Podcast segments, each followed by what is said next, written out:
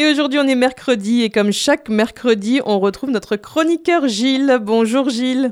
Bonjour Vanessa, bonjour à tout le monde. Alors aujourd'hui, Gilles, hein, c'est bientôt l'automne et tu vas nous parler aujourd'hui de, de champignons. Et, et même, bon, c'est bientôt l'automne, mais peut-être, bon, tu as remarqué que le mois d'août était quand même euh, assez pluvieux. Et il y a eu énormément de champignons en forêt. Peut-être que tu es allé en cueillir.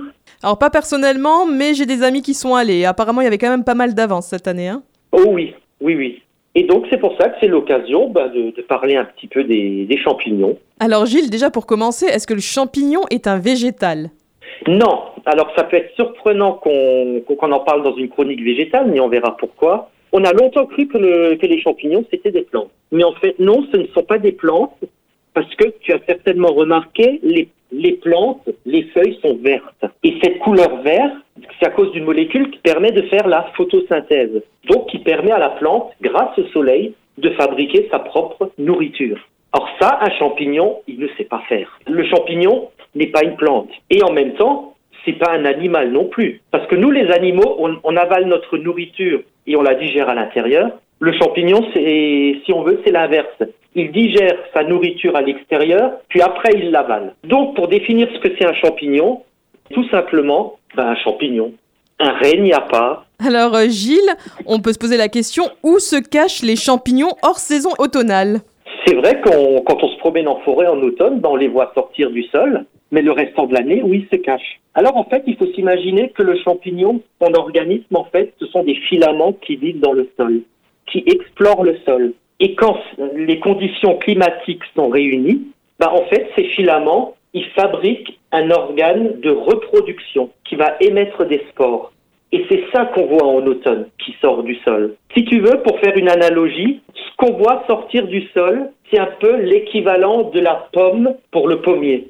Donc c'est son organe de fructification. Mais l'organisme lui-même, il vit sous forme de filaments dans le sol toute l'année. Alors du coup Gilles, pourquoi parler de champignons finalement dans une chronique végétale? Tout simplement parce que les champignons ont un rôle fondamental pour les plantes. Alors, certains champignons décomposent la matière organique et ainsi contribuent à la fabrication de l'humus.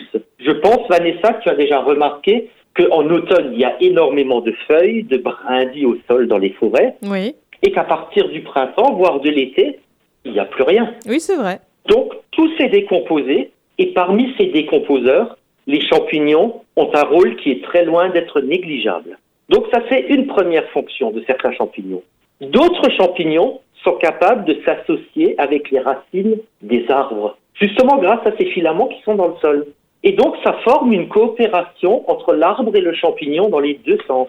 C'est-à-dire, l'arbre va nourrir le champignon grâce à la photosynthèse, tandis que le champignon, lui, explore le sol pour trouver de l'eau, des minéraux et d'autres substances importantes qu'il va donner à l'arbre.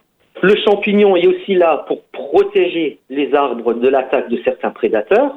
Et il faut se rendre compte que près de 95% des plantes vivent avec des champignons. Pour te citer des champignons qui arrivent à faire des associations avec les arbres, ben, c'est des champignons en principe que tout le monde connaît, les girolles, les amanites, les russules. Merci beaucoup Gilles. Un tout petit mot pour ceux qui aimeraient se balader en forêt et ramasser eux-mêmes les champignons. Faut être tout de même très prudent, surtout si on ne connaît pas. Hein Oh là là, oui, si, si on ne connaît pas les champignons, il faut surtout pas y aller seul. Vaut mieux s'abstenir. Le- la meilleure des choses à faire, c'est déjà de commencer à s'inscrire dans une association mycologique ou suivre des guides mycologues sur le terrain pour commencer à les apprendre. Merci beaucoup Gilles pour euh, toutes ces informations sur les champignons. Et puis bah, nous on se retrouve la semaine prochaine. Avec plaisir.